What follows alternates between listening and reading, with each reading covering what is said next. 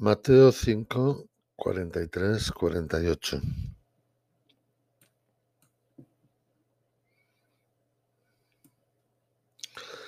En aquel tiempo dijo Jesús a sus discípulos, habéis oído que se dijo, amarás a tu prójimo y aborrecerás a tu enemigo.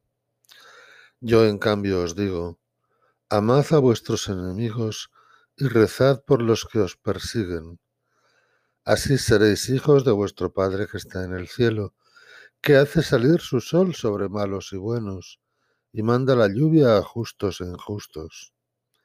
Porque si amáis a los que os aman, ¿qué premio tendréis? ¿No hacen lo mismo también los publicanos?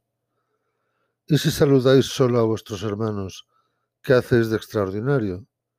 ¿No hacen lo mismo también los gentiles? Por tanto, sed perfectos, como vuestro Padre Celestial es perfecto.